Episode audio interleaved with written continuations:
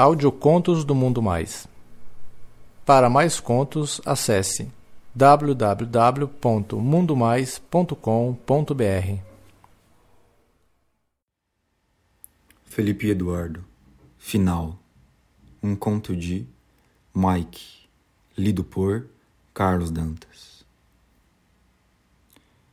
O resto do verão passou depressa. Ele viajou com a família por um mês inteiro a gente se viu super pouco até o começo do semestre na faculdade. Ele sempre me dava carona no semestre anterior, só que no primeiro dia de aula, quando eu estava saindo de casa, ele passou por mim de carro, me olhou e não parou. Eu voltei para casa, não tinha mais clima nenhum para assistir a aula. Esperei ele chegar em casa e fui até lá. Seus pais estavam fora no trabalho, então eu pensei que podia ter uma conversa séria com ele. Bati na porta e vi que estava aberta. Entrei e fui direto no quarto dele. O que, que você quer, Felipe? Ele perguntou. Ah, eu quero falar com você, cara. Não é possível continuar com essa situação. Não tem situação nenhuma, cara. Eu tava viajando, eu cheguei há poucos dias e as aulas recomeçaram. Qual que é o lance? Edu, mano, você sabe que as coisas entre nós não vão bem desde aquele episódio no acampamento. Que não tem nada a ver, cara. Nós não forçamos a mina a fazer nada. Ela que quis fazer. Você sabe do que eu tô falando. Não, não sei não, cara.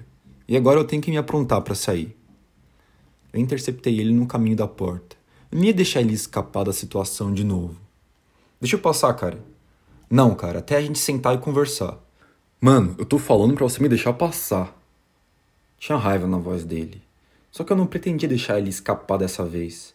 Se ele não queria me ouvir, talvez ele entendesse de outra forma. Eu puxei ele e o beijei. O mundo pareceu que se derreteu em volta. Ele ficou parado alguns momentos e chegou a corresponder ao meu beijo, só que ele se desvencilhou de mim. Gente não pode fazer isso, cara. Isso é errado, eu não quero. Não pode estar errado, Edu. Você é meu melhor amigo, cara. Eu amo você. E eu sei que você sente a mesma coisa. Eu não sinto nada, Felipe. Você tá enganado. Não podia acreditar. Ele não queria reconhecer o que a gente sentia um pelo outro. Eu tentei beijar ele de novo. Ele desviou o rosto e me empurrou. Eu não esperava isso e bati em seu armário com força. Eu fiz menção de me aproximar dele de novo, só que ele me empurrou novamente. Eu não podia acreditar que ele quisesse me machucar. Edu, eu. Eu senti uma puta de uma dor. Ele tinha me dado um soco. Eu caí e bati a cabeça na cômoda. Ninguém nunca tinha conseguido me bater. Eu sempre fui mais forte. Eu podia ter impedido ele, só que eu nunca ia imaginar que o Edu ia me acertar um soco. Logo o Edu, que eu defendi tantas vezes quando a gente era criança. Eu tava sentada no chão, passei a mão na nuca e vi que tava sangrando. Eu olhei para ele. Ele tava paralisado. Ele olhava para mim quase sem expressão nenhuma. Eu me levantei e saí, de cabeça baixa, sem dizer mais nada. Eu fui para casa, eu tava arrasado, eu não sabia o que pensar. Eu nunca senti nada tão forte assim por alguém. Só que não me restavam muitas opções agora. Eu tinha que me conformar. Eu tinha perdido o que eu achava que ia ser o amor da minha vida. E também o melhor amigo, em uma tacada só.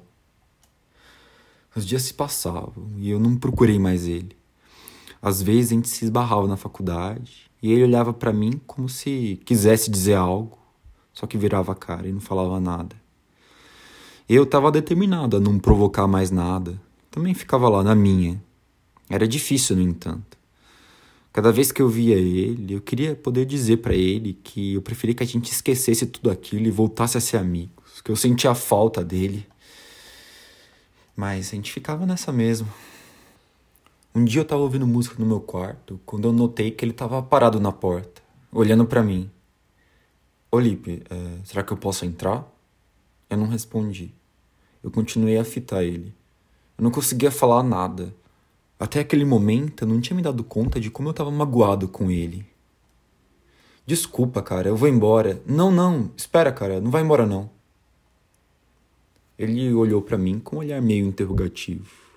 Entrou e sentou do meu lado na cama. Pô, Lipe, eu não sei nem direito por onde começar, cara. Eu não sei o que me deu, meu. Desculpa, cara. Eu não tinha o jeito de te machucar daquela forma. A sua cabeça já melhorou? Ante o meu silêncio, ele continuou. Cara, me desculpa, mano. Eu tô profundamente arrependido de ter agido como um babaca. Eu espero que você me perdoe, meu. Você é meu melhor amigo e eu sinto muito a sua falta. Fala alguma coisa, meu. Vai, por favor. Eu não conseguia falar. A minha garganta apertava e as lágrimas rolavam. Ele se aproximou e enxugou meu rosto com as mãos. O toque dele era tão suave, do jeito que eu sonhava que fosse. Se ao menos eu soubesse antes, me perdoa, Lipe. Eu tava muito confuso, cara. Na verdade, mano. Cara, na verdade. Eu não queria aceitar. Eu não queria aceitar que o que eu sentia por você era mais do que amizade. Ele se aproximou aos poucos e tocou seus lábios nos meus. Eu ainda estava muito assustado para fazer qualquer coisa. Percebendo a minha falta de reação, ele disse: Não fica assustado, não, cara. Eu não vou mais te magoar, eu prometo. Me beija. Eu sei que você quer. Era tudo o que eu mais queria nesse mundo, para ser exato. Na verdade, eu acho que era a única coisa que eu realmente queria no mundo. Ele voltou a me beijar e dessa vez eu correspondi com vigor. Ele parou de repente. Eu olhei para ele sem entender e ele se levantou e fechou a porta do quarto. Eu levantei e fui ao encontro dele, abraçando ele por trás enquanto eu afundava meu nariz na sua nuca para tentar capturar aquele cheiro que me inebriava. A muito custo, ele conseguiu se desvencilhar do meu abraço e se virou para mim. Mano, eu te amo, cara. Eu te amo, Lipe. Eu também te amo, Edu. Me desculpa se eu levei tanto tempo assim para me dar conta, cara. Procurava tanto por aí. E o que eu realmente queria estava do meu lado esse tempo todo. Eu te amo, cara. Eu voltei a beijar ele. Um fogo começava a me consumir por dentro. A minha língua forçava a entrar na boca dele, as minhas mãos viajavam pelas suas costas, sua nuca, sua bunda. Eu finalmente sentia o gosto da boca dele, o gosto que eu tanto sonhei. Eu segurei firme na bunda dele e eu puxei de encontro a mim, fazendo ele suspirar. Eu podia sentir o pau dele me pressionando a perna. Sem parar de beijar ele, eu comecei a tirar nossas roupas. Eu parei um momento para admirar ele nu na minha frente, com o pau completamente duro. O Eduardo era um verdadeiro monumento. Eu queria poder capturar cada segundo e guardar na memória. Antes que eu pudesse impedi-lo, ele caiu de joelho e pegou no meu pau e começou a punhetar devagar olhando para mim. Ah, como eu sonhei com isso, cara. Fica à vontade, meu, é completamente seu. Quando eu senti a boca dele engolindo meu pau, eu pensei que eu fosse me desmanchar. A boquinha dele era tão quente tão úmida. Apesar da falta de experiência, parecia que ele estava sabendo exatamente o que fazer, colocando qualquer mulher que eu já tive no chinelo. Ele parou, olhou para mim, chegou bem perto de mim, sorriu e voltou a me beijar. Os nossos corpos queimavam de calor. Ele me derrubou na cama e se deitou sobre mim, empurrando o seu pau contra o meu. Nossa, o prazer disso era indescritível. A situação era inacreditável. Era demais para eu aguentar. Foi aí que eu notei que as lágrimas ainda continuavam a rolar pelo meu rosto.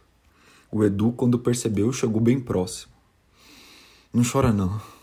Não chora, cara. Eu te amo, eu tô aqui. Eu tô do seu lado, cara. Eu tô sempre aqui para você. Eu vou estar tá sempre aqui. E me beijou. Eu não sabia mais onde eu tava. Tudo parecia que se dissolvia ao meu redor. Ele começou a afastar as minhas pernas, se posicionando entre elas. Eu comecei a sentir ele pincelar o meu cozinho com o um pau, procurando pela entrada. Instintivamente eu levantei um pouco as pernas, facilitando o seu trabalho. Eu podia sentir o seu pau encaixadinho. Ele parou e eu, sem abrir os olhos, falei: Na gaveta do criado mudo.